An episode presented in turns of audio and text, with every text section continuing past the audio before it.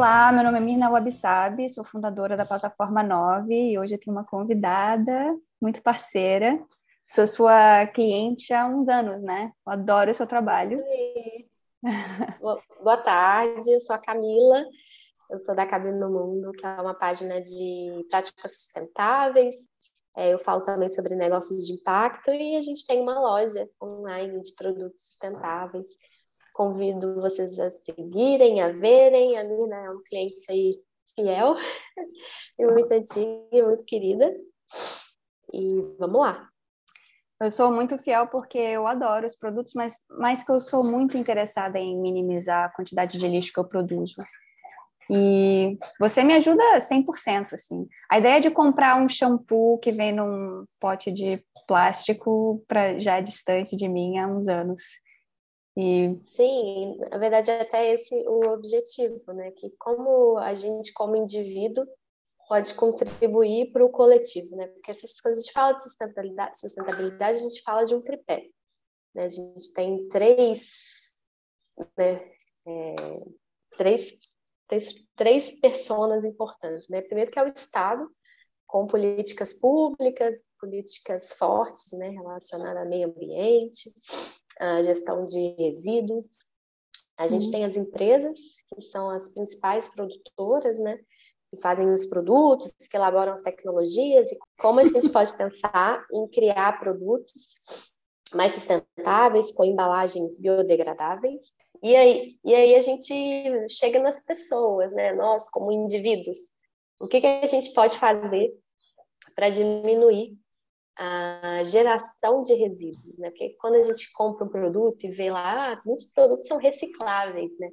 Mas até a, o próprio processo de reciclagem, ele tem um custo energético muito alto, ele demanda muitas, né, muita energia, é, é, pessoas, logística, e é um dos problemas, né? O gargalo, a gente não consegue reciclar, né? O Brasil simplesmente não recicla.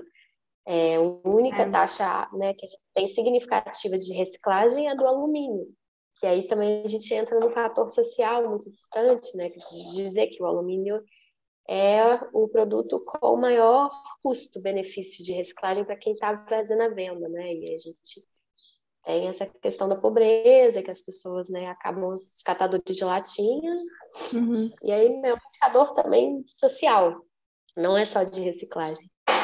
E aí a Cabine no Mundo, ela entra para ensinar sobre práticas né, como né, práticas sustentáveis diárias, para você ter no seu dia a dia, porque a gente talvez não mude tanto o mundo assim, mas a gente pode mudar a nossa casa, o nosso mundo. E eu comecei, na verdade, a pensar. Na verdade, eu sempre fui uma pessoa. Eu sou mineira, né? Então, eu sou naturalmente pão dura. E também um pouco naturalmente sustentável por conta da minha pondurice. Eu nunca gostei muito de comprar, eu nunca fui uma pessoa que fosse consumista. É... E, e aí, por conta desse meu estilo de vida que eu já levava, eu trabalhava na época, né, era trabalhava com construção pesada, e eu demandava, eu ficava questionando, né, o que, que eu posso fazer, como é que eu estou no meu banheiro, como que eu posso gerar menos resíduo? E aí uhum. fui fazendo pesquisa e vendo para mim, não para vender ou para. Como assim construção pesada? Se diz construção literalmente de casa? É, eu trabalhava. Não, de casa não, de estrada, rodovia. Ah. Trabalhava nessa área da engenharia, é, de infraestrutura, de rodovia. E até mesmo no trabalho antes, eu sempre tinha um apelo para sustentabilidade, projetos de sustentabilidade na empresa, mas trabalhava para uma multinacional de um, de um país que nem sabe, mas uhum. um país explorador, né? Nossa, que isso me dava sempre uma certa revolta, né? E aí, quando eu quis empreender, né? Sempre tive o sonho de empreender, de ser dona do meu tempo, da minha vida, principalmente do meu horário. Sempre me questionei muito essa coisa do bater ponto. E aí eu falei, cara, o que, que eu vou montar, né? Eu não sou, não tenho habilidade manual nenhuma, não sei cozinhar e não tenho dinheiro. Na época eu já demandava por esses produtos e E eu ficava meio revoltada de pagar tantos fretes, né? Era muitos fretes na época. Aí eu falei, ah, que, que tal eu fazer um site que una tudo isso que eu demando para o meu dia a dia, né? Que são produtos de limpeza biodegradáveis, que é quando a gente fala de né, limpar minha casa, porque aquela água vai para algum outro lugar, a gente tem um ciclo né, do produto. Então eu me questionava muito disso, usar produtos naturais para casa, no meu corpo, o que, que eu estou botando no meu cabelo, o que, que eu estou botando né, no meu rosto. Então uhum. eu demandava também cosméticos naturais.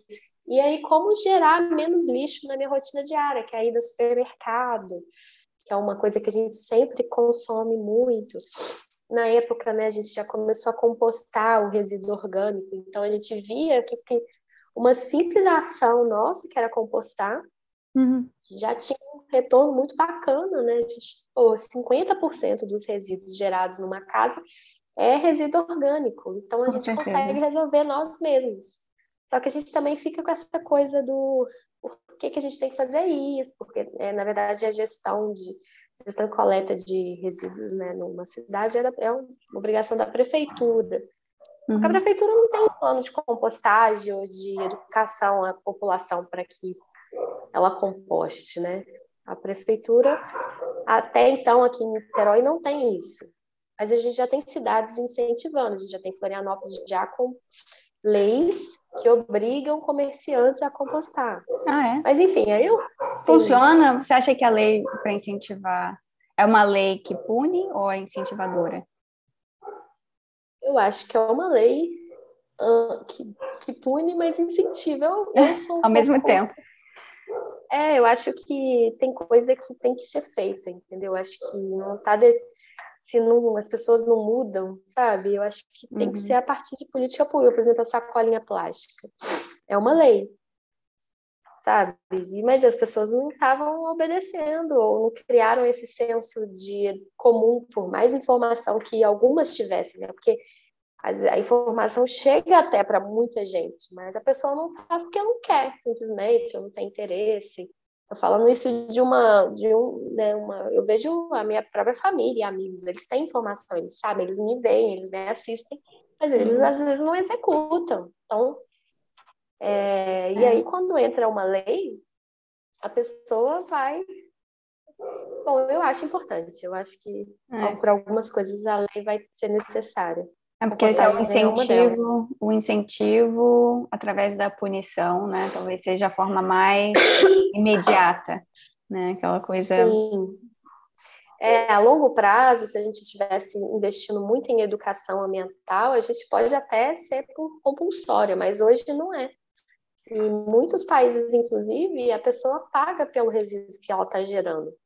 No Brasil, é, a gente não tem esse, a gente não, é, não tem recebe educação, a gente também não é movido por lei, não pega no nosso bolso e a gente acaba é, tratando isso como, sei lá, a gente acaba é. consumindo e sem ter essa, esse pensamento crítico na hora do descarte.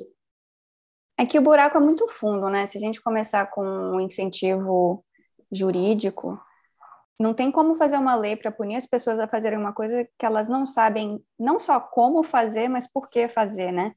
Então a gente tentava assim, você antes de ter a lei, você precisa ensinar como a pessoa viabilizar para a pessoa ter a capacidade ou a possibilidade de cumprir a lei. Aí quando a pessoa cumpre a lei, é, é difícil também ensinar uma pessoa que não vê o porquê ela precisa aprender aquilo. Aí você tem que Sim, explicar o porquê, a, a... o como e e às vezes não acaba nunca, porque concordo, é difícil. A gente pode concordo. explicar, a gente pode explicar para a pessoa o porquê isso é importante, mas aí a pessoa não acredita, não tá nem aí, né? Também tem isso. Às vezes as pessoas ouvem, é, ah, ok, em teoria, gente, mas. É. A gente, todo mundo tem sua vida, entra na sua rotina e não sei, também somos milhões de pessoas. Como instalar a consciência coletiva para isso quando a gente está falando de milhões de pessoas, sabe? Às vezes fica inviável mesmo. É. Não querendo justificar, mas é, o, que, o que a gente que eu faço acaba isso, né? Ter, mas aí a gente seguindo, né? Eu tentei, né? A gente tenta explicar, mas é como eu te digo, às vezes eu vejo na minha própria família, pessoa que me acompanha, que está aí me vendo, e ela não faz, simplesmente não é. opta por, por isso. Por isso que às vezes, em alguns casos, talvez tivéssemos leis mais rigorosas, isso poderia, não rigorosa, mas assim, lei clara sobre gestão. No caso de Florianópolis, é para as empresas, né? As empresas são as maiores geradoras também, né? Elas são grandes geradoras de resíduo e, e de consumo. Estava é, até olhando, né? O governo fez uma, uma propaganda sobre água, né? Colocando a culpa do consumo de água e energia no consumidor. E aí fez aquela propaganda para desligar a torneira, apagar a luz. Tomar banho mais curto. Banho mais curto, mas ele esqueceu de, na verdade, orientar a população de, de que quem consome a maior, né, os recursos hídricos do país é a agropecuária. Queria eu ver o governo é. incentivar a população a fazer uma segunda sem carne. Isso realmente vai mudar, né? É. Isso que é. Mas talvez às vezes o consumo, tipo, enquanto as indústrias existem, tem um produto para vender, elas vão fazer de tudo para vender aquilo, né? São as indústrias mais poderosas. Então, mesmo se não tem demanda do público por um certo produto que é completamente violento com o planeta, eles vão criar essa demanda. Eles vão manufaturar a demanda por um produto destrutivo, né? Daí e essas empresas nunca vão, sem a lei, realmente, as empresas nunca vão parar de oferecer um produto nocivo se elas sabem que elas podem lucrar com aquilo. O caso dos agrotóxicos, né, que a gente, ao invés de proibir, a gente libera. E a empresa consegue criar produtos, produções é, com maior velocidade, aumentando seu lucro, mas contaminando tudo, né? O nosso corpo, a nossa água, o nosso solo. Então, a gente tem que ter lei, leis ambientais realmente fortes, proteger os órgãos, né? Assim, né? Não o que a gente está tá acontecendo. Então, leis especialmente direcionadas às grandes empresas, né? E às grandes É, quando acabe no mundo a gente fala sobre consumo nosso, né? Mas eu, muitas vezes eu recebo comentários assim: "Ah, mas isso não muda nada. Fazer isso, usar sei lá, uma coisa muito louca lá, que acaba nunca o papel higiênico reutilizável, é. né? Todo... Povo isso pira. não muda nada. É a pessoa tá certa. Eu, às vezes até respondo, não, você tá certa. Isso é uma coisa minha. Isso muda para mim, na minha cabeça. Mas dizer que eu tô fazendo grande mudança no mundo, não. Porque, na verdade, somos muito poucos. Deveríamos ser mais, né? E o que muda mesmo é isso. É política em cima dos grandões por exemplo, é, a gente já tem hoje em dia tecnologia de plástico compostável. Por que, que o pessoal ainda não se mexeu para, sabe, para hum. fazer isso? Isso já existe. Essa mudança pessoal é importante também, porque é importante a gente mostrar para gente, para nós mesmos, que outra forma de existir é possível. Porque eu acho que a gente, quando fica muito na teoria, sabe, ah, deve, a gente não deveria estar produzindo tanto lixo, mas continua produzindo, continua destruindo, aí a gente começa a tentar o máximo possível colocar em prática essa ideia e ver como, como isso pode ser possível, né? E dá, dá uma certa satisfação, mesmo que seja no microcosmo do nosso próprio lar.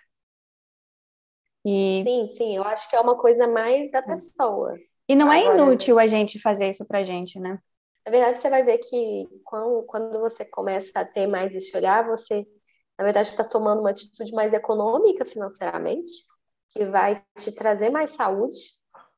É, porque, porque quando você olha os produtos, inicialmente eles parecem um pouco mais caros, né? mas eles têm uma durabilidade alta. Você vê um shampoo sólido dura meses. Então, o que você comprava um tubinho por mês você uhum. passa a comprar até, dependendo do cabelo, em três em três meses. Pô, a gente tem um desodorante que dura dois anos. Então, é, eu ia falar de desodorante. Pô, você tá dois anos usando o mesmo produto, a embalagem dele é de papel. É, são produtos inacessíveis, nem todo mundo pode comprar. Não, é, realmente, nem todo mundo pode comprar, mas se a gente começa a estimular essa, esse tipo de economia, quem pode hoje estimular, essas empresas vão começando a ter um poder de barganha maior, vão crescendo, vão barateando os seus produtos e escalonando isso a outras camadas da população. É isso que eu penso, assim. Então, quem pode fazer hoje, faça. Só que, infelizmente, não é isso que a gente vê, né? É. Você acaba saindo da sua zona de conforto e também, ao mesmo tempo, você vai saindo do que o sistema diz, né? Que é consumir, que é consumir, que é marca, que é, que é moda, que é tendência. A gente, eu até é. postei recentemente, sustentabilidade não é tendência. A gente está falando aqui é de sobrevivência da espécie até. A gente precisa agir agora. A gente tem de índices terríveis para 2050, que são é. né, que pessoal falando com o pessoal que está estudando o clima, refugiados do clima, é louco. É muito louco. A gente sofreu com 100 mil lá do pessoal, tá, sofreu é, com 100 mil refugiados da Síria, por causa, né, o pessoal por causa de guerra. Nesse caso, a gente tem previsão de 2 bilhões de refugiados do clima. E é daqui a poucos anos. Então, assim, são pessoas vivendo em condições, né, sem água, assim. É realmente assustador. Quando a gente pensa no prospecto, no, no futuro do planeta, é realmente assustador. Mas é aí que vem a questão da educação, né? Eu concordo que a prática individual não é suficiente, não vai resolver os grandes problemas, porque a gente, na verdade, não é o único problema aqui. É, a gente não tem como controlar o comportamento das grandes empresas como indivíduos, mas eu acho que a prática individual pode fazer uma mudança é, é como se fosse uma pesquisa. A gente faz um estudo sobre as possibilidades de como viver de uma certa forma, com menos, é, menos poluição, menos dano para o planeta, né? Então, a gente, quando mais a gente faz, mesmo no nosso microcosmo, no nosso lar, a gente pode fazer um, uns, umas pesquisas, uns estudos e melhorar aqui, melhorar ali, e desenvolver, elaborar, aprimorar uma prática, né? Que não está. E o, a gente não pode esperar que chegue é, pronto para a gente, porque eles não vão entregar isso pronto para a gente. O que eles entregam para a gente, e eles, eu digo empresas de governo, são coisas que conseguem manter a economia equilibrada. O problema é que a economia equilibrada não significa um planeta equilibrado. Não mesmo. É, o que eu ia eu ia dizer uma ressalta aí sobre o nosso poder também como consumidor. É, a gente acha que a gente não consegue influenciar, mas a gente influencia muito. A gente tem um caso claro do que é o vegetarianismo hoje em dia. Né? Há uhum. 10, 15 anos atrás, nem se falava sobre o assunto. Hoje você tem a Seara e a Sadia com uma linha vegetal.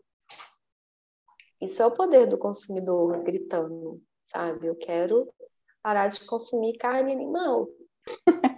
Mas, por um é, lado, é, claro a gente está que... incluindo essas empresas, né? A gente está, tipo...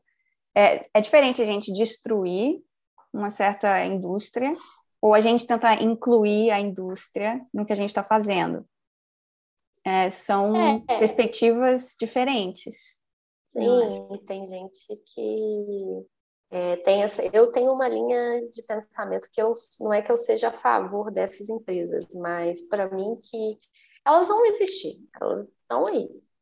Que elas passem a usar, a mudar o modo operante de fabricação dos seus produtos, porque não vai dar mais. Eu acho que, inclusive, elas vão começar a ver que é mais barato produzir com planta e vão fazer essa podem ser que ocorra essa migração, já que elas visam sempre o lucro, você pode ter certeza, se elas começarem a ver ou usar mais planta nas suas formulações, porque quem come um nuggets de frango e um nuggets vegano não sente diferença.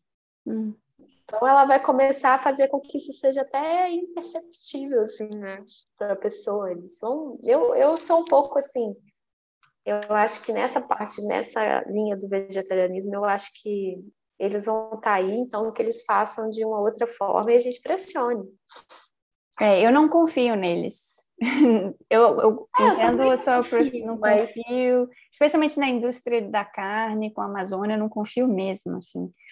Mas eu entendo a ideia de tentar melhorar a situação e não destruir, né? Porque eu acho que eu sempre fui meio vista como muito radical e eu quero mesmo assim que certas coisas sejam destruídas. é, acho difícil não Mas é uma... evoluir, vamos melhorar, vamos aprimorar e tal. Tem coisa que para melhorar, eu tenho que para melhorar uma coisa eu tenho que destruir outra, sabe? Porque a gente está numa situação tão extrema no mundo que acho que qualquer estratégia é bem-vinda desde que alguma coisa. Vou te dar um exemplo muito, muito meu, assim. Eu bebo Coca-Cola, é a empresa que mais polui no mundo. Mas eu não consigo viver sem Coca-Cola. Aquilo é um vício para mim. A gente tem uma relação de amor e ódio com a Coca-Cola. Mas então o que eu consumo, a Coca em lata, é isso que eu, sabe, é uma coisa que nem eu, assim, não sou tão perfeita e ao ponto, sabe? Eu acho que só a gente é humano também. Ninguém nunca e vai as ser. empresas são feitas por humanos. Eu acho que de alguma forma é. a gente vai mudando o inconsciente coletivo. E a, o, a carne vegetal eu vejo assim, que foi uma mudança do inconsciente coletivo, é, falando preciso ficar vegetariano, seja pela causa ambiental. Muita gente, eu sou vegetariana alguns anos por conta da causa ambiental, não é, claro, amo os animais, desejo que todos sejam livres, é, seria o universo perfeito, mas também é, identifico que para algumas pessoas é difícil se tornar vegetariana. É, é uma mudança muito bruta para algumas pessoas e elas não conseguem. Então, que ela opte por um dia sem carne, dois dias, e é isso que eu tenho visto. O problema da pessoa optar ou querer optar por um dia sem carne, eu acho que tem mais a ver com a cultura e a educação, o conhecimento que a pessoa tem sobre essa prática de consumir carne, do que realmente a capacidade de passar um dia sem comer carne, sabe? Tipo, a pessoa não passa um dia sem comer carne porque ela não acha que pode. Ela realmente acredita que se você não comer carne, você não vai estar saudável, você não vai sobreviver, você vai ficar fraco, ou não sabe, você não consegue imaginar uma comida que é gostosa sem carne. E tem muita gente que uhum. realmente não aceita o vegetarianismo, assim. Tem muita gente que eu que é uma questão de educação, né? Eu vejo muita gente que ainda fala que não, porque o vegetarianismo é tão ruim quanto a carne, porque soja está destruindo a Amazônia, sem ter conhecimento algum de que soja, na verdade, é feito para alimentar as vacas. Em grande parte, é, grande. Falta de informação, né? O Estado quer que você fique alienado. Aí a gente volta de onde a gente começou.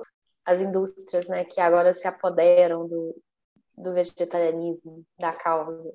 Eu acho que a gente não tem muita noção de nutricionismo. A gente não aprende coisa na escola, vamos falar sobre sistema de educação mais básico. A gente não aprende compostagem, a gente não aprende sobre biologia de jardim. A gente não tem uma matéria sustentabilidade e meio ambiente. Essa era a minha, a minha proposta lá no, na Casa Reviver no Morro do Estado. Dar ah. aulas semanais em que eu falo sobre sustentabilidade para as crianças. Então, toda aula a gente está ali falando da, do resíduo. Então, só para introduzir, a Casa Reviver é uma ONG que atua há 15 anos no Morro do Estado e eu fui fazer um. Em junho, eu fiz uma campanha de arrecadação de absorventes, coletores e absorventes no geral, por conta da pobreza menstrual, era um mês de visibilidade para o tema. Inclusive, agora a gente tem né, leis aprovando, né, aprovadas, que hum. irão disponibilizar absorventes para mulheres em espaços públicos, isso é uma vitória.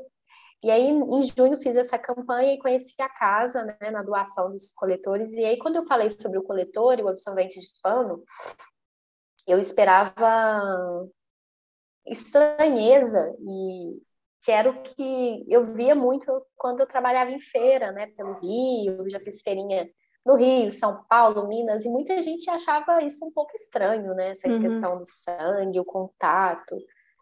Só que lá no morro as mulheres acharam incrível, adoraram a ideia de não ter que comprar mais absorvente, de ter uma única coisa, acharam prático, é, queria facilitar a vida delas. E aí eu vi como tem interesse para o tema, como as, como as pessoas gostam, assim, qualquer classe social. Claro, tem gente que não gosta, mas tem muita gente que gosta. Então a informação tem que chegar para todo mundo. E essa informação não chega para todo mundo. Por que, que aí... você acha que o sistema de educação falha tanto nessas coisas em particular? Né? Quando a gente fala de sustentabilidade ou de autonomia, coisas que ajudam na autonomia. Ah, porque na verdade você está induzindo ao não consumo, né? Quando você fala, faça o seu próprio desodorante. Vamos dizer que tem muita gente que consegue usar o seu próprio desodorante. É, uhum. faça o seu próprio sabão de lavar roupa, o seu vinagre, faça vinagre em casa com casca de abacaxi. Cara, isso é contra, né? Na verdade, eles querem que você compre. O sistema de educação incentiva a gente a entender como os produtos que a gente consome são feitos, porque senão a gente enfraquece as indústrias com acesso a esse Sim. conhecimento.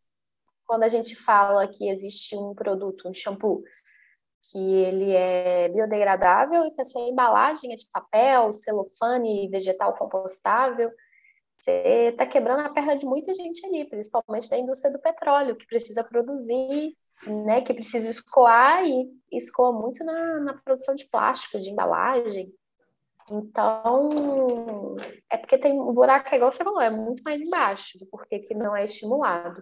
Mas, no geral, é porque o capitalismo ele induz ao consumo e o nosso pensamento ele é do, do, não é que a gente não vá consumir, a gente consome, a gente consome menos, a gente não precisa consumir tanto. A gente não precisa fazer tanto, a gente não precisa ter tantas bolsas, tantos sapatos. Isso aí a gente entra também no minimalismo. É, por que, que a gente tem que ter? Por que, que essa sociedade, que, que é a sociedade do ter e não do ser, não do viver? E isso é uma coisa que eu vivo muito, assim, né? Na verdade, eu, eu sou uma apaixonada pela permacultura. Uhum. A permacultura é a cultura da permanência, né? Como que a gente vai viver? Eu já estou aqui, eu já vivo aqui. Uhum. Mas como que a minha existência poder, pode ou, né, ou irá impactar de forma positiva o mundo que eu vivo? Por isso que é um pensamento mais no indivíduo, mais visando o coletivo é lindo, né? É até poético, mas não ter. É, a gente é, a gente é movido por ter, né? Não viver, ter uma experiência. É, a nossa autoestima é muito atrelada ao que a gente tem, né? Tem essa coisa de, tipo, Sim. comprar uma roupa nova, uma coisa nova, afeta a nossa autoestima. Te faz feliz. É, aí, aí, por exemplo, fazer a unha. Por exemplo, eu não faço a unha há muitos anos, né? E isso no início foi uma barreira. Eu trabalhava na época no multinacional, as pessoas achavam estranho, como assim você não faz a sua unha? né? Mulher de unha feita é diferente. Mas na verdade, você quando faz a unha, você está ali destruindo a sua cutícula, que é a sua camada protetora contra bactérias, você está passando na sua mão um esmalte, um produto químico nocivo e você está entrando na lógica do consumo, de ter que fazer uma coisa semanal e aí você lava a louça e um dia estraga. Então, assim, é. não tem lógica, mas, claro, tem mulheres que aumentam a autoestima delas, eu não sou contra também, sabe? Eu acho que se faz bem para você, desde que não, há, não é, seja uma coisa tão ruim para o coletivo, assim, ok, mas a gente pode se questionar, entendeu? A gente não precisa fazer isso necessariamente. Não é necessariamente o problema que fazer a unha pode ajudar na autoestima de alguém, né? A questão é a gente depender de certas coisas, é tipo uma codependência a certas práticas nocivas para conseguir autoestima, né? Então, é, a gente precisar disso. Então, a ideia não é que a gente é contra a ideia de fazer a unha como uma coisa que ajuda a sua autoestima, é só não ser só isso. Outras coisas podiam ajudar na autoestima também, né? Diversificar os lugares de onde a gente consegue desenvolver ou, ou fortalecer a nossa autoestima, e não só isso, não só depilar, fazer dieta e fazer unha. É, e acaba que a gente, quem tem essa linha, segue essa linha, você é muito é estigmatizado, né? Você tem lá seus você é hippie, você é não sei o quê, pode crer, bicho grilo. E, na verdade, é, é muito mais fácil. e, assim, a vida se torna um pouco mais, é muito mais simples viver com menos. Quanto mais você tem, mais problemas você tem também. Com certeza. E você não entra na roda, né? É, com certeza. O que você está descrevendo, eu fico pensando assim na questão da educação, para mim, tá, por um lado, não é benefício para o sistema capitalista a gente saber como os nossos produtos são feitos. E eu vejo na minha área de trabalho, né, que é mais sobre produção de mídia e, e livros e texto, escrita, vejo que as pessoas, a mesma coisa acontece, só que no âmbito intelectual. não é do interesse do sistema a gente ter uma autonomia intelectual também de produção e consumo é, intelectual. Eu vejo que, por exemplo, a indústria de livros ou a indústria de produção intelectual mesmo é muito exclusiva. E não é do interesse do sistema as pessoas produzirem seus próprios conhecimentos, disseminarem seus próprios conhecimentos, suas histórias, é, e manter essa produção de conhecimento intelectual exclusivo, muito pequeno, um grupo muito pequeno de pessoas produzem livros, é, pro, é, imortalizam conhecimento no nome delas, e a gente acaba dependendo da internet. E aí o conhecimento acaba circulando pela internet para as pessoas que não têm acesso a outros outros tipos de conhecimento, né? Como esses outros tipos de conhecimento são compartilhados. Isso me frustra muito profissionalmente. Eu fico muito Sim, porque quando você entra no, no campo internet é tudo muito volátil, né? E superficial. E aí é, a internet é, é isso, né? É uma coisa mas, na verdade, eu penso também que a gente não. Eles não querem que a gente se questione, né? Então, acaba não tendo incentivo nisso. Assim. Induzir a é, fomentar conhecimento e educação é também gerar cidadãos que vão se questionar o tempo todo. E aí eles não querem isso, eles querem que a população fique burra. Eles querem uma população previsível. Alienada. Talvez é, previsão que a gente sabe. Tipo, se a gente produzir isso, a gente sabe que vai levar aquilo. Se a gente produzir esse produto, vai levar esse nível de consumo, esse retorno financeiro, né? Um comportamento previsível beneficia muito também. E a liberdade intelectual das pessoas torna as pessoas muito imprevisíveis. Se a gente começa a questionar as coisas, né? Como você disse, questionar, mas questionar como a gente vive, o que, que a gente consome, eu vejo isso muito na produção intelectual. Porque a gente não pode ter autonomia intelectual, senão a gente não é imprevisível. Você tem que sempre estar por trás de alguém, um grande editor.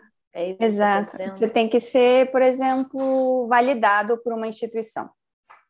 Uhum. Né? Então, para você ser reconhecido como intelectual, ou para você vender livro, ou produzir livro, você precisa uhum. ter algum respaldo institucional. E aí isso vem de, da parte técnica mesmo. Como você começa uma empresa e você produz e distribui livros. Uma pessoa que, vamos supor, escreve um livro.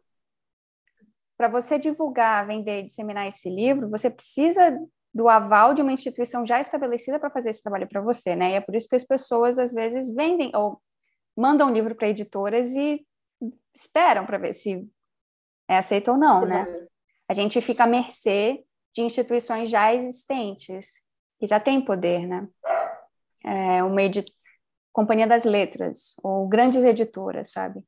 E se essas uhum. grandes instituições rejeitam esse conhecimento, eu não tenho interesse. Às vezes, porque eu sou eu estou no campo editorial e eu vejo que muita coisa que é rejeitada não é porque não é interessante, é porque simplesmente a pessoa nem teve tempo de ver, tem já chegou na cota de coisas para serem publicadas, tem outras prioridades de pessoas já famosas, geralmente estrangeiras. Então, muito antes de receber um texto novo de um brasileiro que ninguém nunca ouviu falar, a pessoa prefere gastar mais dinheiro para traduzir uma coisa de um autor que as pessoas já conhecem do exterior. Porque isso vai dar muito mais dinheiro, vai dar muito mais lucro. E é muito mais fácil, o marketing é muito mais fácil para uma pessoa que já é conhecida e já tem um já é fodástico, já publicou 80 livros e todo mundo já conhece o nome, se você botar o nome no Google já aparecem mil coisas, né? A gente tem isso com a Timamanda. É tranquilo, você bota o nome dela, aparece. As pessoas já aparecem nas livrarias sabendo quem ela é, sabendo o nome dela. Né? Você não chega lá e, e descobre o nome de uma pessoa nova. As pessoas não estão indo para a livraria já procurando um, um escritor, uma escritora nova uma, uma coisa nova. Geralmente a pessoa já entra lá conhecendo alguém, ou já ouviu falar daquele nome, já tem uma ideia. Então a gente cria o culto da personalidade, né? Muita gente nunca é, leu eu... nada de ninguém, mas conhece o nome do autor e sabe que é foda e respeita que é foda. E fazendo um link disso à sustentabilidade, né? Na verdade, a gente não quer, é, voltando, não gosta de sair muito da nossa zona de conforto, né? De descobrir uma coisa nova, de mudar a nossa rotina, mudar a nossa forma de pensar. E a gente acaba seguindo o que ditam e o que falam para fazer, né? Ou que é o pensamento quase que neutro, né? Para que, que eu vou me preocupar com o meu resíduo? Se já é feito assim há tanto tempo, não vai mudar, sabe? Mesmo quando é mais Sim, é mais confortável. Eu falo, eu, ontem, né, eu estava fazendo uma feira e conversando sobre compostagem, assim, Cara, é, é tão simples, é tão tranquilo, mas as pessoas se apegando ao, ao bicho, à mosca, não sabe? Será que isso é realmente tão importante de uma coisa que vai ajudar tanto, vai contribuir tanto? Mas não, as pessoas estão ali. E aí, quando elas começam, passam a fazer, elas veem que é bom para elas mesmas.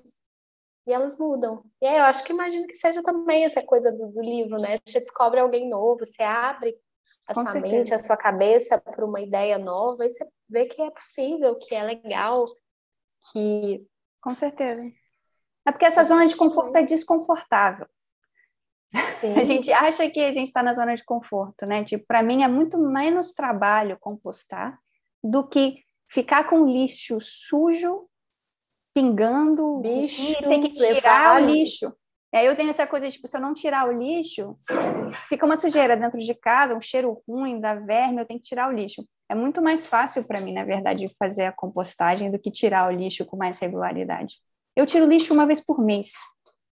Eu tenho Sim, muito é... pouco lixo e o pouco lixo que eu tenho é lixo seco e limpo.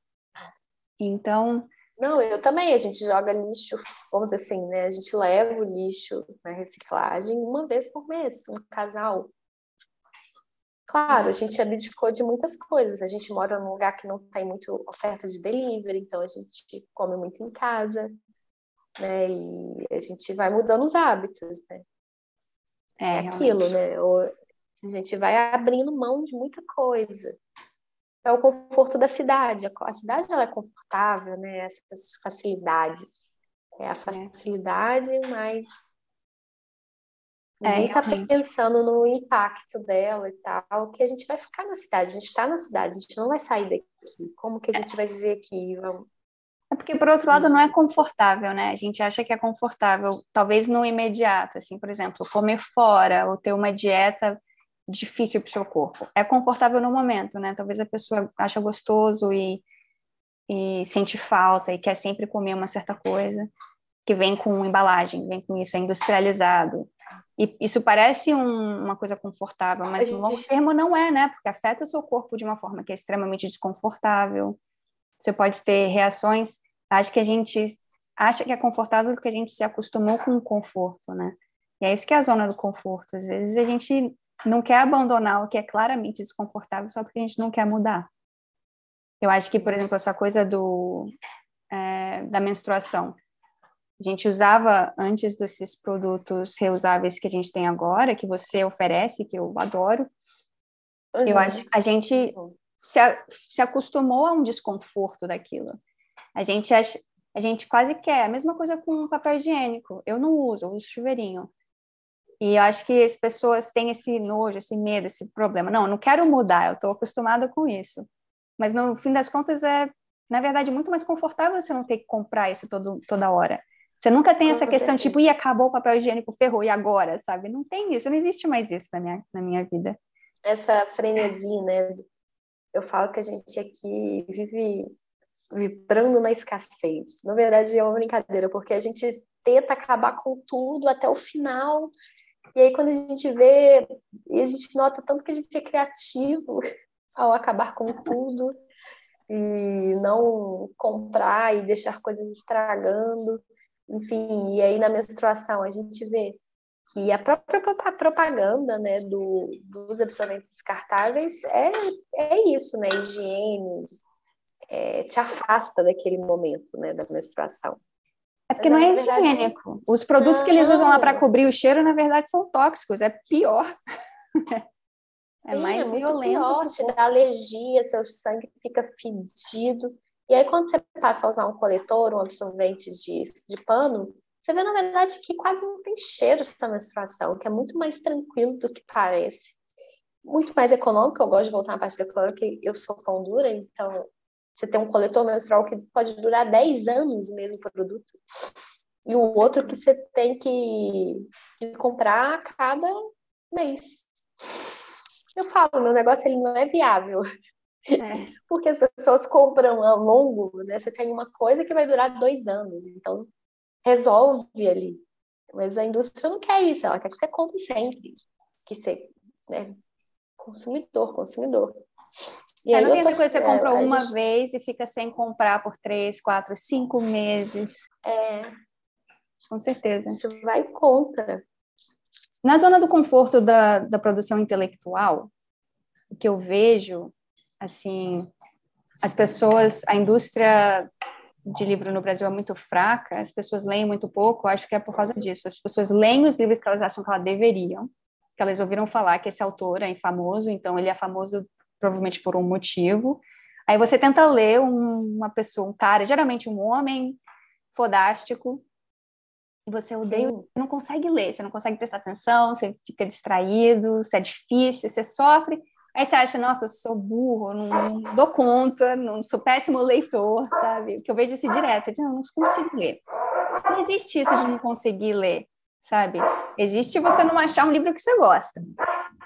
Porque é isso que acontece, assim, as pessoas leem, tentam ler livro que não gosta porque acha que é assim que tem que ser. A gente tenta usar o OB porque a gente acha que é assim que tem que ser. Aí a gente aprende a adaptar essa coisa desconfortável na nossa vida, porque a gente acha que a gente precisa. Mas, assim, eu fico tentando, às vezes, inspirar as pessoas a acharem uma leitura que elas gostam. Cara, óbvio que se você tentar ler Dostoiévski, se você não vai gostar, sabe? As pessoas tentam ler coisa que realmente é chata. E tem coisa que é difícil ler. Sim, e aí com a internet a gente não tá, né? Você tá criando uma, uma geração toda que não é estimulada a ler mesmo, né? Eu tava, acho ah. bizarro essas pesquisas mostrando que se tem mais de sete segundos, se não prende a sua atenção nos sete segundos, ferrou, acabou. As pessoas não ficam. E aí, que louco, né, cara? O que, que isso vai dar?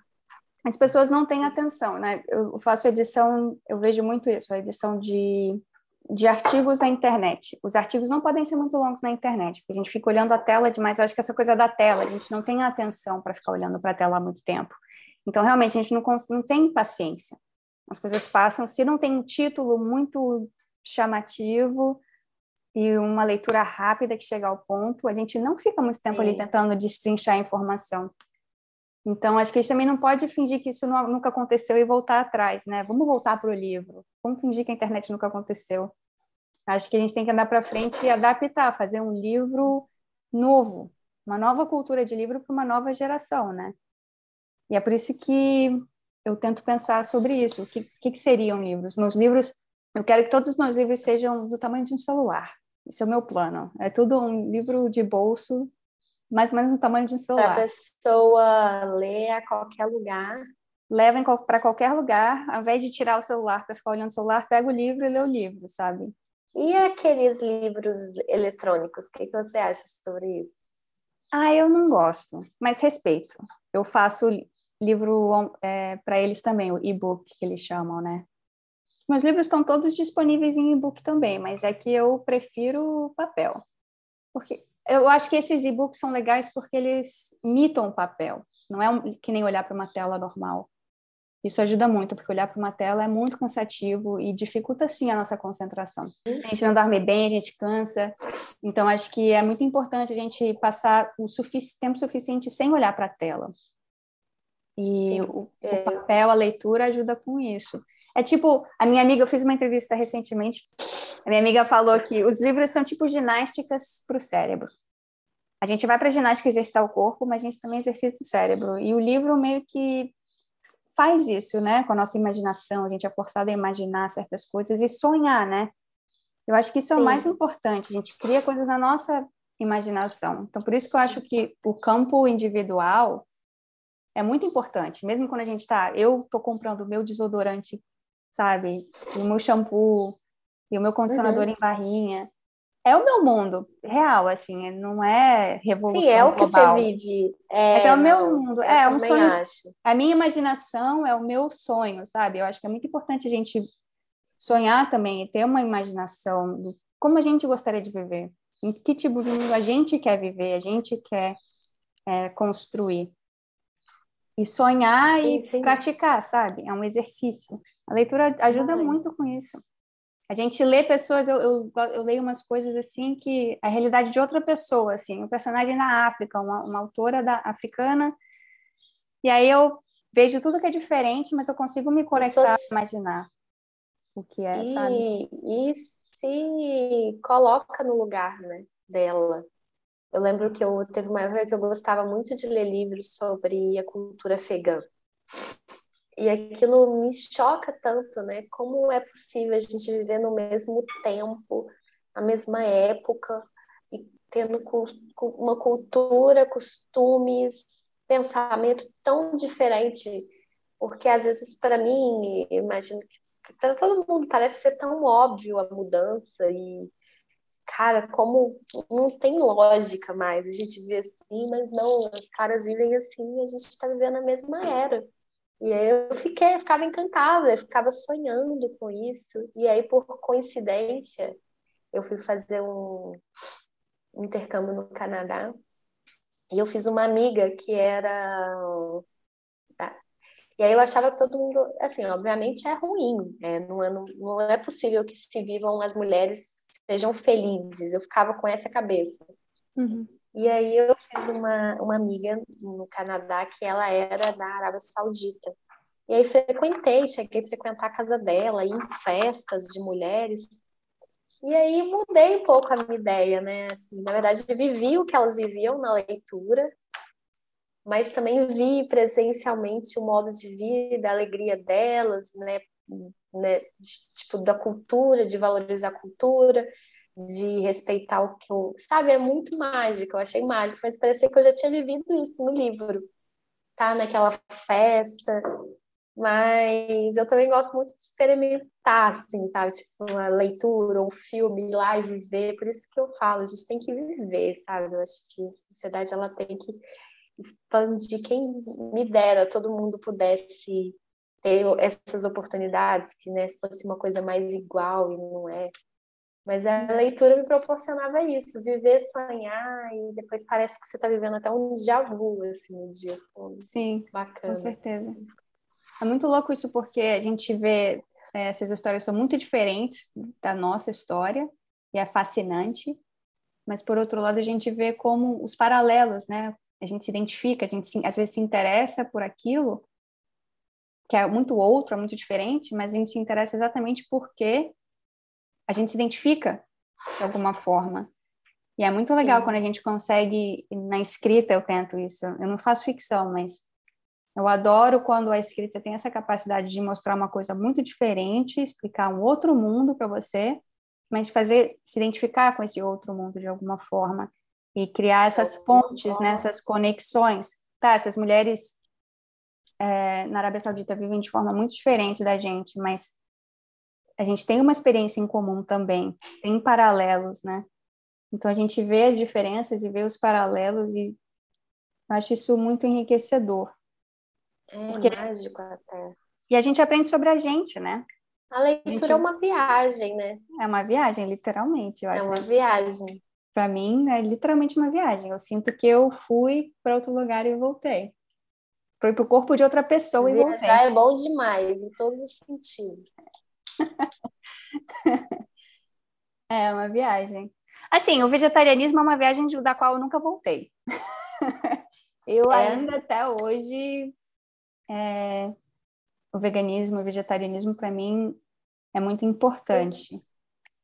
Então, eu sou vegetariana há muitos anos, mas ah, o vegetarianismo, hoje, por exemplo, eu sou vegetariana, né? Eu sigo uma dieta em casa restrita, mas às vezes na rua consumo coisas com leite, com ovo.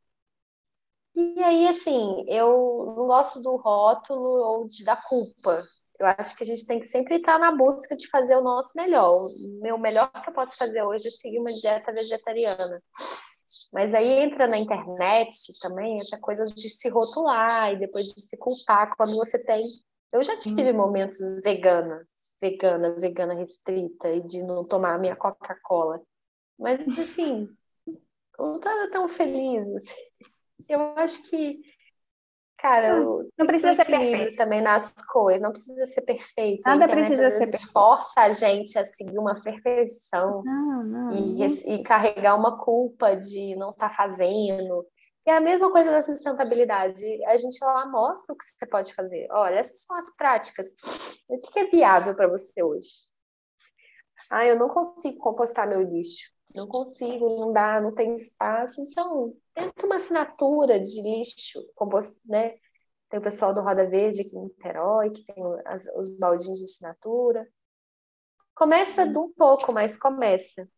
E aí você vai sentindo que a mudança ela é boa para você, o primeiro fator, e depois para o mundo. Aí você vai expandindo, você sempre contamina alguém. Eu, quando comecei, eu e meu companheiro, é, na verdade, começou com meu companheiro, que ele se tornou vegetariano, e aí a gente começou a mudar a alimentação e a começar a refletir sobre outras coisas.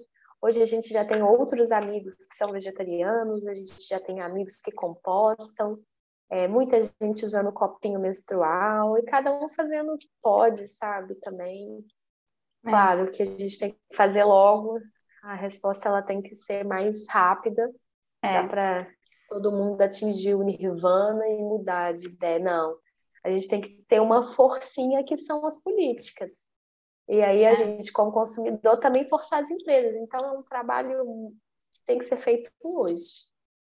É urgente, realmente é um Uma cooperativa. Eu, eu gosto muito da. Eu sou mais delicada, né? Vamos dizer assim, né? Eu, eu acho que, não sei, eu acho que nós mulheres somos tão doces e fortes e a gente pode sabe eu acho que até agora foi feito tudo errado sabe? Com violência com descendo goela abaixo. Será que realmente não dá para fazer de uma outra forma? E que a gente ocupe esses espaços porque não está dando mais certo. É, então a gente tem né, pesquisa que mostra que o público que é atento, o próprio público, quando a gente vai no Instagram da Cabe no Mundo e vê lá, né, quem são as pessoas que seguem a página, 95% são mulheres. Então a mudança, ela tá da mulher. Desista, não dá mais, o homem... Não... O cuidado com o planeta é uma coisa feminina, eu não sei de onde isso veio, sabia? Eu não entendo, eu já ouvi falar disso antes, eu não entendo de onde isso surgiu, eu acho muito Sim, bizarro. Qual, Cuidadoso. Qual, sei lá, e aí você entra no campo da espiritualidade, mãe, mãe terra, Gaia, é sempre mulher, sabe? E aí quando você entra na minha página também, é só mulher, meus clientes são mulheres, são pouquíssimos os homens. Então a gente tem que começar a ocupar. Eu acho que é a vez das mulheres, essa vai ser a era nossa. E para a gente mudar, a gente precisa ser ouvida. E, e é isso, eu acho que tá na hora, porque senão eu não, não gosto, né? Eu não sou nem um pouco ecofascista, eu acho que realmente dá para mudar. A gente Concordo. tem chance. Mas a gente tem que começar a tomar conta. Não quero o fim da, da espécie humana, mas se a gente não fizer alguma coisa, é isso que vai acontecer. Sem romantismo, a gente vai sofrer, vai ser dolorido. E só que ainda tem chance, tem forma. Não sei, eu acho que acredito ainda. É, a gente não vai conseguir mudar tudo da noite para o dia, mas realmente culpa não é culpa ou punição, né? O medo não é o jeito que a gente vai conseguir realmente fazer mudança de longo termo, eu acho. Eu acho que essa é a coisa mais imediata, né? Essa coisa da culpa, culpa. Ah, você devia estar fazendo isso, a culpa, ou forçar alguém através do medo é uma estratégia muito ineficaz no longo termo, na minha opinião. Então, se a gente tentasse pensar como mudar realmente de uma forma mais sustentável, sempre vem do lugar que é nosso, porque a culpa também é um jeito da gente não fazer as coisas acontecerem. É tipo, ah, eu nunca vou conseguir fazer perfeito, então é melhor nem fazer nada. Eu nunca vou conseguir ser vegetariana, é, vegana radical, então é melhor eu nunca nem tentar fazer nada. Né? Eu vou continuar comendo o que eu faço. Então, essa coisa é um, um mecanismo também para a gente não fazer o que a gente quer fazer. A gente se sabota também. Então, a perfeição realmente não precisa ser o nosso objetivo. Mas o mais importante, a gente não precisa fazer por causa da culpa. Eu sinto uma certa responsabilidade. Eu não me sinto mais é. culpada, mas eu me sinto responsável assim pelo meu próprio corpo, pelo, pelo meu ambiente. Eu me sinto até responsável demais pelo ecossistema no meu jardim, sabe? Eu não posso controlar os meus vizinhos, mas sabe, meu jardim, eu vou cuidar do, do é sapo isso, que está machucado, eu vou cuidar da planta. É. Sim, eu acho que é isso. A sua casa é seu templo, mas você pode ter certeza que de alguma forma você está induzindo pensamento crítico às pessoas que estão perto de você. Você pode mudar a sua tia, às vezes não vai ser sua mãe, mas vai ser sua tia, e que a sua tia vai atingir. É isso, é uma, é uma plantar a sementinha, né, literalmente, e, e se espalhar. É bem, eu sei que é romântico, mas é isso, porque não, tá, não vai descer igual abaixo. Quando você fala, por exemplo, eu acredito muito que a gente precisa rever essas questões ambientais no campo da política. Acho que chegou um momento, um momento drástico. Só que a gente não é representada lá, né? Não existe muitas pessoas atentas à causa. Tem pouquíssimas mulheres, pessoas... como você estava falando.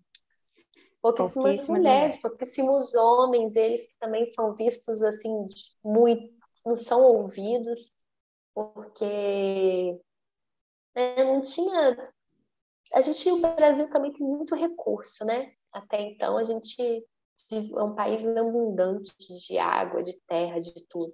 Só que agora que vão começar a pensar nisso, porque está faltando água, está faltando, está quente, está tendo muita alteração climática, e isso altera tudo. E aí começa a mexer no bolso dos grandes. E e a gente tem que começar a votar também, dar visibilidade a candidatos com questões ambientais mais fortes, é, partidos na causa ambiental. Eu penso muito nisso, que agora é a lei da política também, começar a fazer políticas públicas fortes, não dá mais. Porque, assim, é aquilo, eu posso falar muito, o vídeo pode viralizar, mas só para mexer numa massa de milhões de pessoas, a gente tem que ser mais estratégico, sabe? E vir de cima. Eu não sei se eu concordo mais porque eu vejo que as mulheres que são dadas espaço no contexto político, né, de eleitoral, são mulheres que endossam ou apoiam políticas que homens têm defendido nos últimos tempos.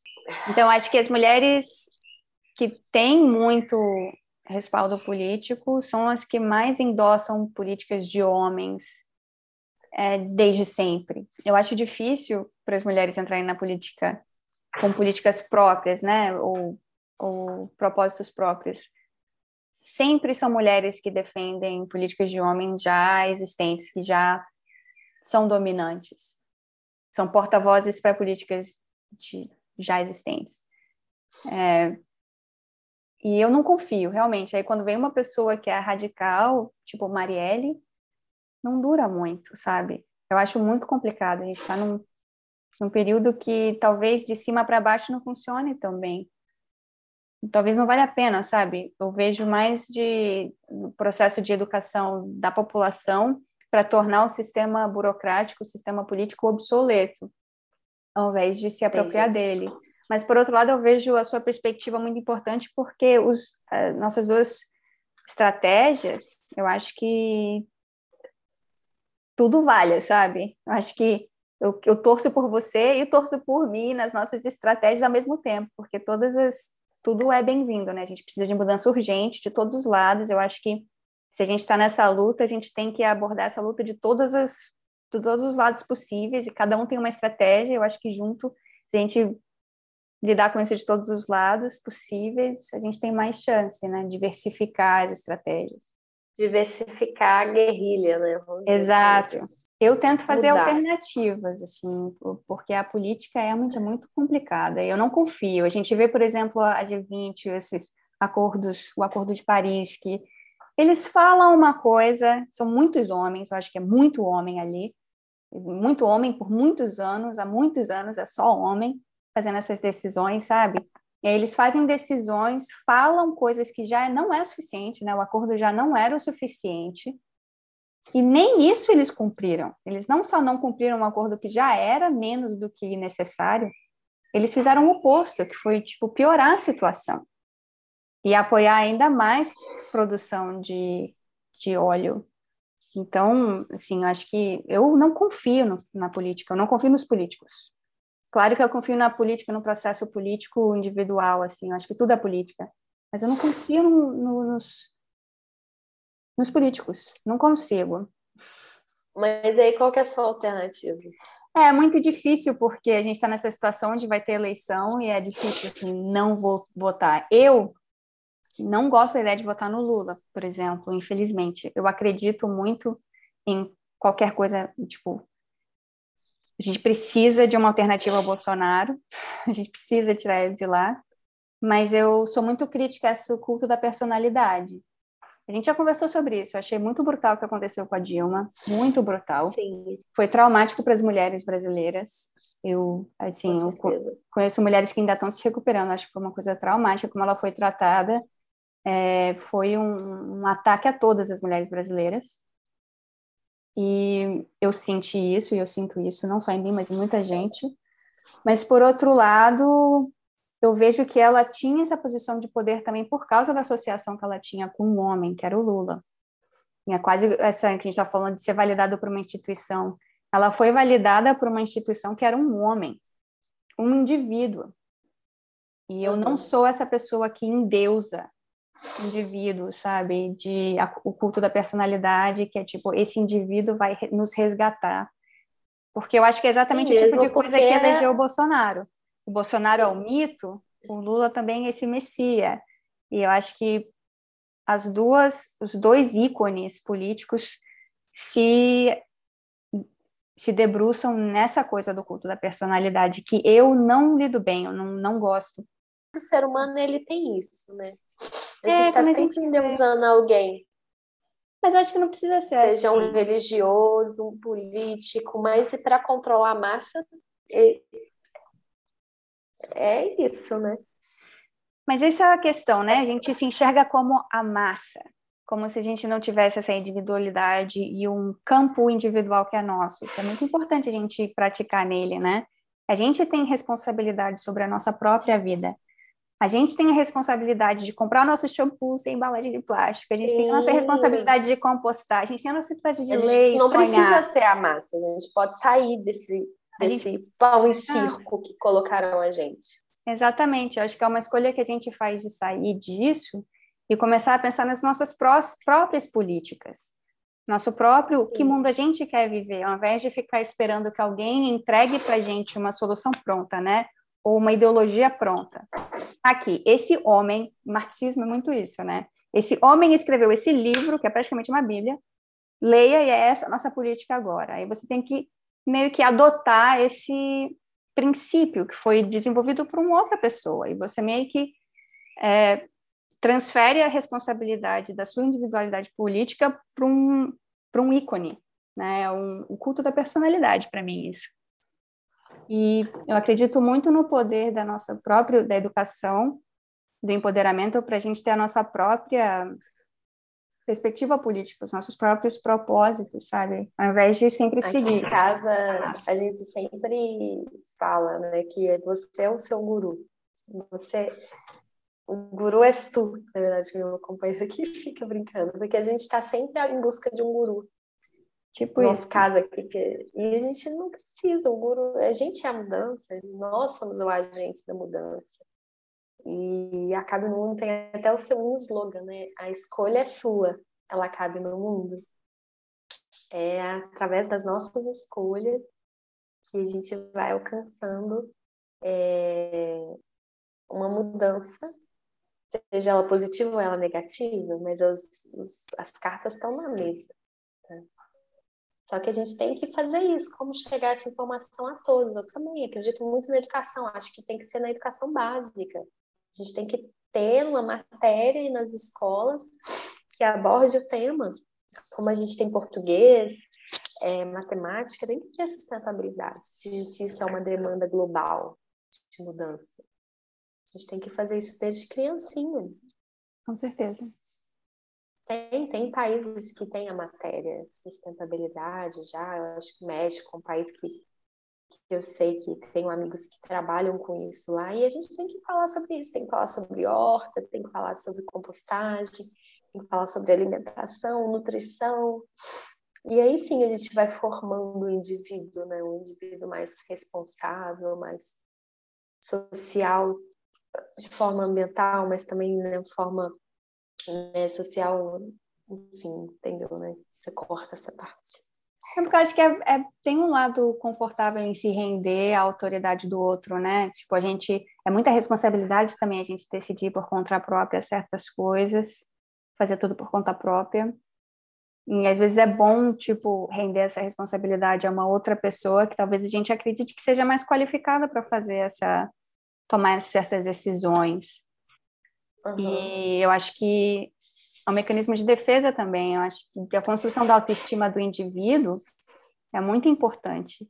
É, consumir assim, sustentável com, com a Cabe no Mundo é o meu, parte do meu processo de autoestima, de independência também. Porque se a gente tem a nossa própria perspectiva sobre o mundo qual a gente quer viver, a gente não precisa simplesmente tomar uma perspectiva de um ícone, né, de um uma personalidade cultuada como referência, porque a gente tem medo e a gente não dá conta da responsabilidade de desenvolver uma coisa própria, uma coisa que é nossa. E realmente a gente não tem a base educacional, o incentivo educacional para desenvolver esse tipo de coisa em cada um. Eu, a gente está conversando sobre isso.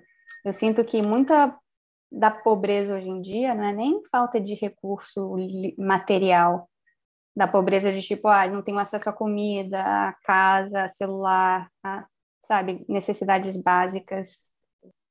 Eu acho que muito da pobreza em dia que a gente tem é, é conceitual. É o fato de que muita gente acha que ela não importa, que ela não tem valor, que ela não faz diferença no mundo. E isso para mim é, é, é, seríssimo, sabe? É seríssimo. Uma pessoa que acha que ela não importa. A gente estava lendo aquela matéria, não ter documento, Muitos brasileiros não têm documento, não são documentadas literalmente, tipo certidão de nascimento. E essa ideia de que não ser formalizado, né, não existir de forma formal dentro do sistema capitalista, do sistema governamental que a gente tem, as pessoas é, é um ciclo assim de achar que a vida não importa. A sua vida como indivíduo é insignificante, sabe? Não as suas ações. Suas ações são significantes. É, é muito nocivo isso. E é do interesse do governo manter as pessoas se sentirem dessa forma, porque é isso que elege. Porque se Sim, você. a ignorância, você, né? É, porque se você acha que você pode fazer por conta própria, por que, que você vai eleger alguém para fazer para você? E eu acho que isso é o problema que eu tenho com o sistema governamental que ele depende da ignorância do povo para existir. Porque se o povo conseguisse se organizar, organizar o próprio esgoto, organizar o próprio acesso à água, organizar a própria comida, crescer, tipo, fazer horta, fazer seus próprios produtos, se a gente tivesse essa autonomia de produção, de vida, eles iam ficar obsoletos. Se a gente se espalhasse também, né? A minha grande dificuldade de não conseguir visualizar muito bem isso é porque a gente está falando de, às vezes, né, Rio de Janeiro, 7 milhões de pessoas, um território tão pequeno. Então, é. a gente precisa de alguém para, vamos dizer assim, controlar tanta gente. E só que, ao mesmo tempo, tanta gente é importante também para movimentar a máquina, né? Sim, é, o contexto urbano realmente é complicado. Mas é não é impossível. Complicado. Eu acho que quando a gente começa a querer, começa a sonhar, através da leitura, através do consumo consciente, o mais a gente faz isso, o mais perto a gente chega de tornar isso uma realidade. E o mais viável essa realidade se torna. Porque parece muito impossível, muito distante agora, mas como grandes escritores, a Ursula Le Guin falou, a gente também achava que os monarcas eram inevitáveis em um certo período da humanidade, sabe? Então, acho que é muito uhum. importante a gente sonhar sobre outras possibilidades e exercitar alternativas e ver o que, que funciona. E o mais a gente faz isso, mais uma alternativa fica possível. A gente começa a ver ela no horizonte. Ela pode, a gente pode não chegar a ela amanhã, né? Só porque eu compro meu shampoozinho em barra, quer dizer que amanhã eu vou estar vivendo numa utopia. Mas não. É, mas o mais eu faço, o mais uma coisa melhor eu consigo enxergar no horizonte. E eu acho que eu preciso disso, porque senão, cara, é muita desgraça. É muita desgraça. Eu preciso olhar para o meu prato e não olhar, sabe, um matadouro. Eu preciso disso. Pode ser só o meu prato, pode não fazer tanta diferença no mundo, mas pelo menos eu consigo olhar para o meu prato e não enxergar isso, sabe? Sangue, Sim. literalmente. Mas isso é, é, o meu rolê, assim, é o que me ajuda. Não, não, me ajuda muito também, assim, eu acho que e eu, eu, o que me ajuda mais também é sentir os benefícios no meu próprio corpo, sabe? Quando você rompe a barreira, vamos dizer assim, do vegetarianismo, você começa a ver que sua digestão é muito mais lenta, que você tem muito mais ânimo, energia. E é isso, né? Chegar a informação, a pessoa começar a mudança, sentir os, os benefícios nela mesma na vida dela. E aí sim querer contaminar todo mundo, né? A gente tem sempre aquela fase eco-chatos, que a gente acha tudo tão incrível, tudo tão maravilhoso, e fica pentelhando. Tô com dor nas costas, para de comer carne. Qualquer coisinha, desculpa, é tipo, todos os é... problemas vão ser resolvidos se você parar de comer carne. Sim, e eu, eu também, eu fico. Mas aí eu já entrei na fase que eu não quero mudar mais a pessoa. É. Eu, é isso que eu falo, tem fases, né? O vegetarianismo também tem fases. Tem. Tanto na fase de que, pô, faça o que tu queres, pois há de ser tudo da lei. Mas eu sei que não, às vezes depois eu volto e tento mudar de novo. Mas é fase, a vida é fase. Eu acho que eu. É. Na fase do debate, a gente que morre de meus amigos morre, às vezes eu tô palestrinha. Não posso fazer nada que eu quero dar uma palestra. Mas hoje eu não estou na minha fase palestra, não. Estou na minha fase mais introspectiva. Porque eu acho que também a pandemia, para quem tem uma, quem fala sobre o tema, né, a sustentabilidade, vamos dizer assim, deu uma caída, né? Porque plástico virou sinônimo de segurança de saúde e a gente gerou muito resíduo na pandemia. Muita gente foi até chama, né, teve atenção para isso e ainda está nessa fase, né, de segurança e a gente fica um pouco desanimado, né? Eu fiquei muito desanimada com a pandemia. E também você vê a população sem condição mesmo, né? E hoje esses produtos, querendo ou não, são um pouco mais caros. E... Mas vamos lá, não perde o ânimo, levanta é. a bola. Fiz um evento esse final de semana, uma feira, veganizando. É um evento ah, muito legal de, de vegetarianismo, né? A gente retornou com os eventos físicos. É no centro de Niterói, não é? Ou reserva? Isso, centro de Niterói, no reserva. E são mais de 45 expositores de produtos naturais, sustentáveis e alimentação vegetariana. Então, é levar, é, acaba que você está levando informação, conhecimento, acessibilidade a produtos que você nunca viu antes. E tem muita gente curiosa, muita gente disposta é, a mudar. Isso é muito bacana e isso dá um ânimo, assim, de que, ah, é possível também. Então, quando é. sempre alguém para... Eu ontem fiquei percebendo que nesse evento eu levei uma composteira. E aí, por curiosidade, de 100% das pessoas que foram na composteira e pegaram um papelzinho, é, 80% foram homens. Normalmente é o homem que cuida do, do lixo. Ah, eles se interessam muito por compostagem. Isso já mostra que a gente tem algo em comum. E eu fiquei super animada, assim, achei que, pô, realmente, talvez a gente pode viver um recomeço aí, Fora que a gente não está sozinho, né? É bom sozinho. isso. Ver que a gente não está sozinho. Nem todo mundo, na verdade, a maioria das pessoas que frequentam esse evento não são veganos ou vegetarianos, querem mais é atrás de conhecimento, informação e descobrir que é possível, que é gostoso, que a gente não precisa de carne ou de derivados para ficar bem. E é mágico, assim, eu adoro o evento. Na verdade, quando eu comecei a caber no mundo, fui fazer feirinha de rua, falo que eu estava vivendo meu sonho hippie.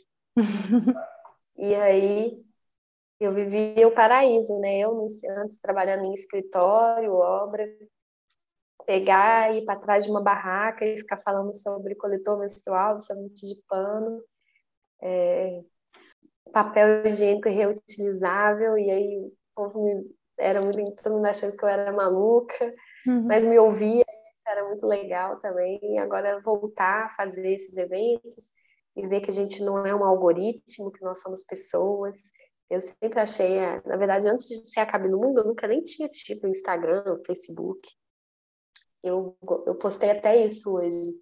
Na verdade, a gente gosta de gente ao vivo, assim. Eu acho que o ser humano ele é um bicho social. A gente precisa de conversa.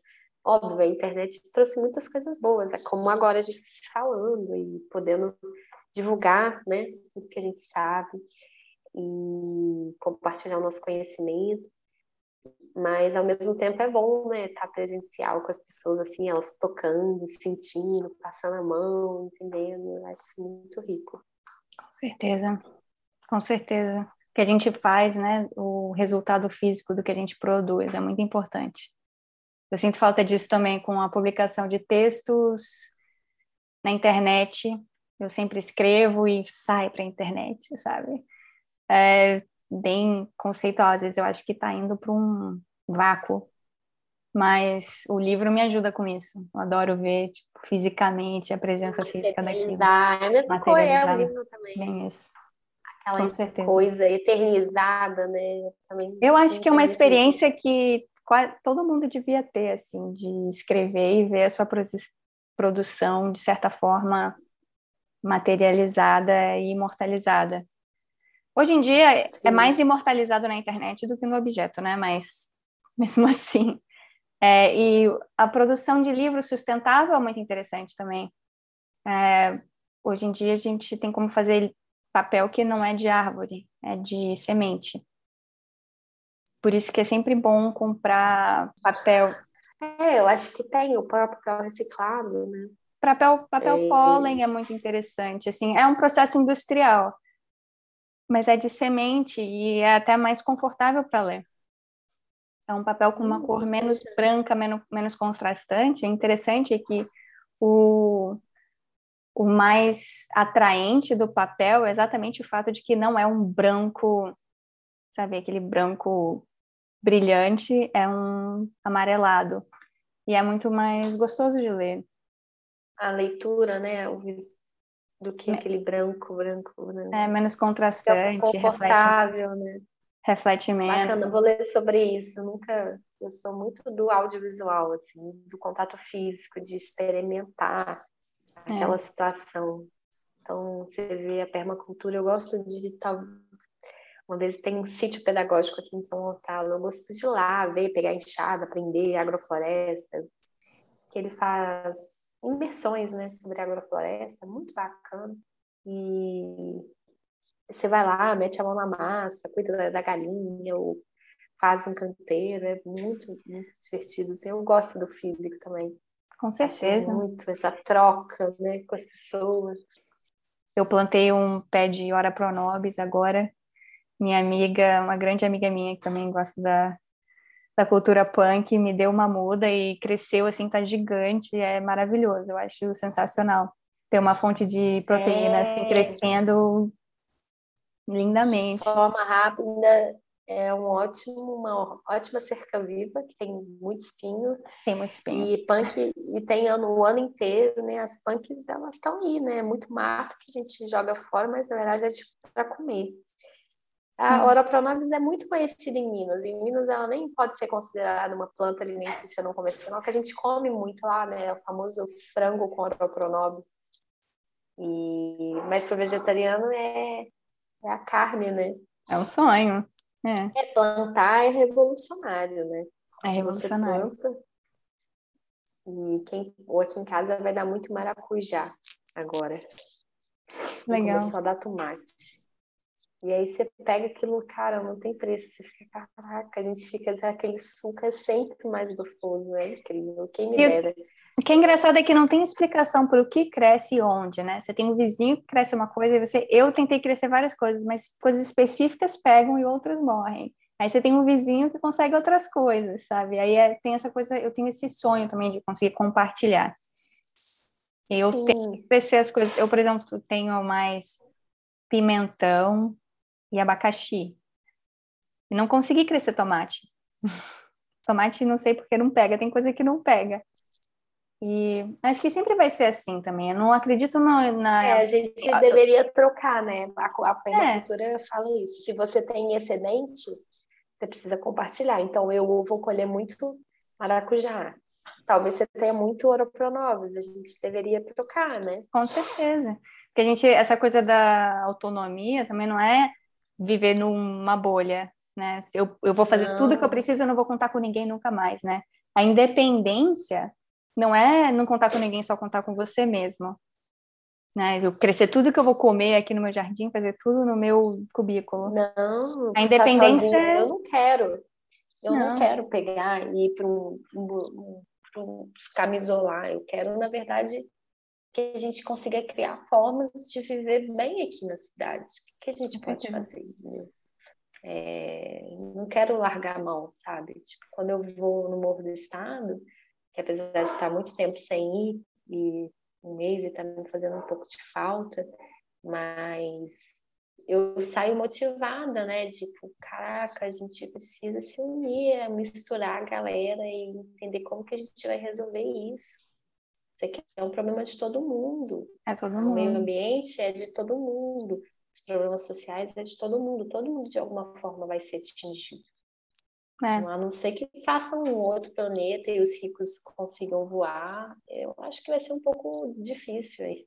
Vai todo é. mundo ser atingido. É, realmente. tem que é, eu vejo isso também. A autonomia é muito importante para mim, mas é uma autonomia que eu vejo, a, a independência e autonomia eu vejo como reconhecer exatamente isso que você está falando. Depender do máximo possível de pessoas, não é nunca depender de ninguém, sabe? Essa coisa de independência para mim é o oposto da codependência, porque a gente pode depender um do outro e ser independente. Desde que a gente, porque agora eu vejo a gente tem uma codependência com as indústrias. A gente tem uma codependência muito é, doentia com o governo e com as empresas. Eu acho que uma independência, uma autonomia seria contar com uma grande variedade de fontes e recursos.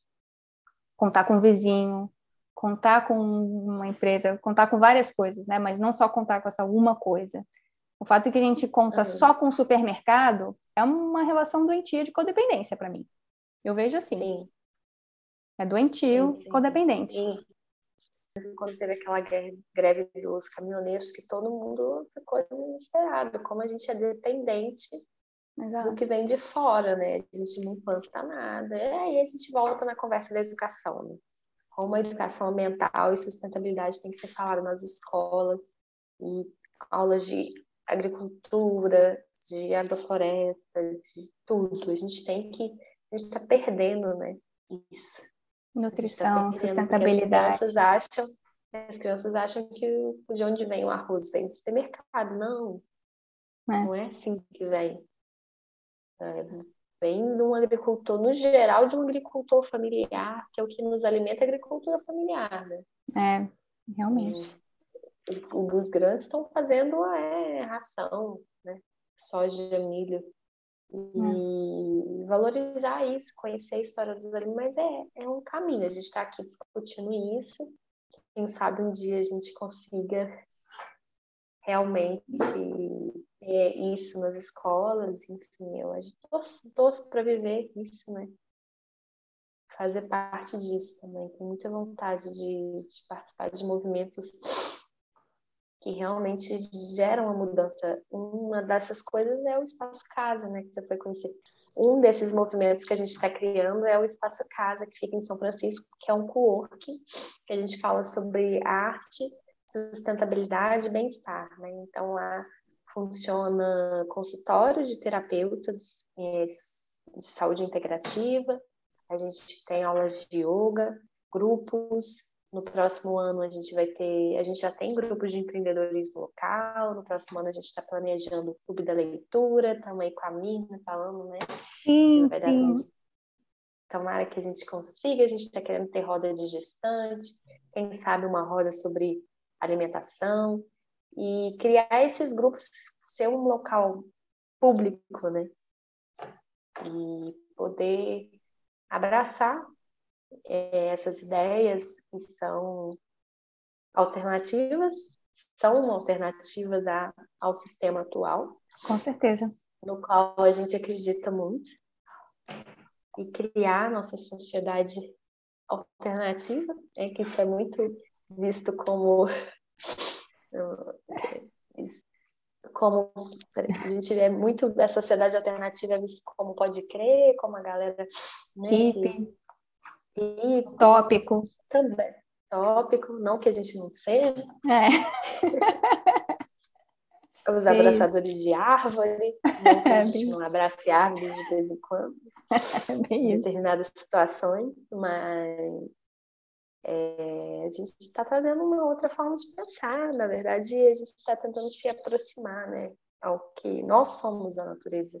A gente não, não é uma, uma, uma coisa à parte dela. Um outro, realmente. A gente está aí juntas, né? Com a internet nos uniu. Estamos juntas. Gratidão, internet. Sem dúvida. Ela não é de todo, todo ruim. Não é de todo ruim. Vamos fazer, colher o melhor dela. É verdade. De vez em ah. quando vamos rir também de um videozinho é. no TikTok. Eu, eu fiquei impressionada de descobrir. Você está no TikTok, eu achei muito bom. Pô, que bom. Você, eu não tenho coragem de entrar ali, não, mas super respeito. Ah, TikTok, Você TikTok ocupar aquele é espaço. Por sinal, meu vídeo mais zoado no TikTok é o do, do, do papel. É, é, vale a pena entrar nos comentários do vídeo. Não sei nem como eu entrar num vídeo do TikTok. Não sei como achar vídeos do TikTok. Acho que... Eu acho que tem que, eu acho que tem que ter o aplicativo. Tem que, é, eu não tenho. entrar aleatório. eu não tenho aplicativo. Mas, mas eu vou procurar. É, é bem insano, assim. TikTok é uma rede mais quase que doentia. Você tem que entrar ali por poucos segundos, que ali é um limbo. Hum. E aí você hum. fica conteúdo, conteúdo, conteúdo, conteúdo e várias coisas muito aleatórias que você nem imaginaria que existia. Mas, estamos lá também falando de, de compostagem, falando sobre absorvente, comentários muito ruins, mas eu nem eu, eu racho Tem que relevar, graça. tem que relevar. É, às vezes eu fico rindo. É, Não é de rir, que é uma coisa séria, mas tô lá. Boa sorte. Eu realmente desejo tudo de bom para todos os seus projetos e realmente estou muito empolgada de colaborar com vocês. Obrigada, querida. A gente também aqui. Então tá Animada. bom. Até a próxima. Obrigada por participar dessa conversa. Até mais. Boa noite. Boa noite.